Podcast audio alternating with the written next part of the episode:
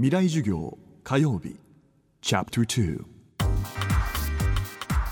未来授業今週はドキュメンタリー作家で映画監督の森達也さんを講師に迎え現在公開中の映画311から学ぶメディア論をお送りしています。森さんは東日本大震災から2週間後3人の映画監督らとともに被災地へ入りカメラを回し続けました。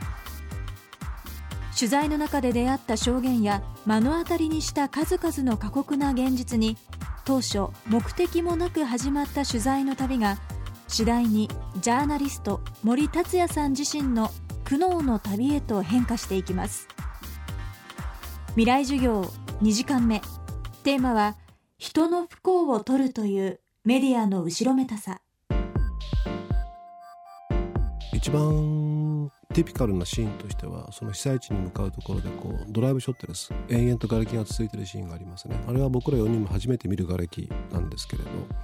でそこで車の中で全員がもう「お」とか「あ」とか「う」とかうめいたり言葉にならない言葉を発したりとかねそういったシーンが延々と続いてます。で多分これテレビだったらねあの音はカットしますね。でもあそこのシーンの意味ってのは僕たちのうめき声なんですよ。うめき声。うんあのーなぜそれをテレビはカットしてしまう。それはやっぱり撮影する側の主観だからですねその制作者の主観であったり思いであったり主張ってものをもう排除すると。それが建前ですよね。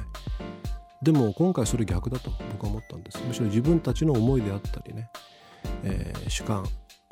まあ、常にこうドキュメンタリーっていうのはそれを僕は出すもんだと思ってますけれど特に今回はねそれをしっかり出したいというなんかそういう欲求が出てきたんですよね。だからその段階でもちろん作品ってことは考えてないですけれど結果的には自分たちのそのうめきであったりつぶやきであったりねそういったものがこう貴重低音になってきてでその中でまあ例えば、まあ、途中共同通信の記者の方とねあの合流したりもしたんで、まあ、彼のナビゲーションでいくつか、えー案内されました。例えば両親をね流されてしまった子供がたくさんいる避難所がどうもあるらしいですよって話を聞いてもう即答ですよ。じゃあそこに明日行きましょうと。で行って、まあ、そのシーンがありますね。僕は子供にインタビューしてるシーンがあります。で明らかに僕はもうお父さんはどうしたの？お母さんどうしたの？って聞くとご健在なわけですよね。で明らかに僕の声はもう落胆してます。なんだそうかって感じでね。あれを見ながら聞きながら思ってほしいなと思ったんですね。じゃあ一体こいつらは何しに行ったの？人の不幸を取りに行ってるわけですね。より不幸が強いところより人が悲しんでるところそこにカメラを向けるマイクを向ける。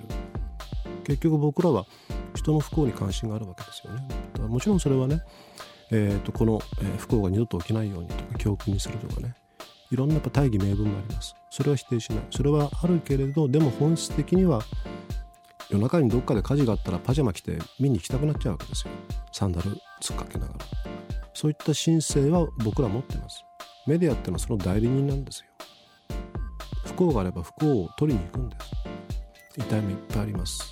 そういった状況の中で一体自分は何を取ればいいのか何を聞けばいいのか。でその時思ったんですがこれはこのメディアの後ろめたさ。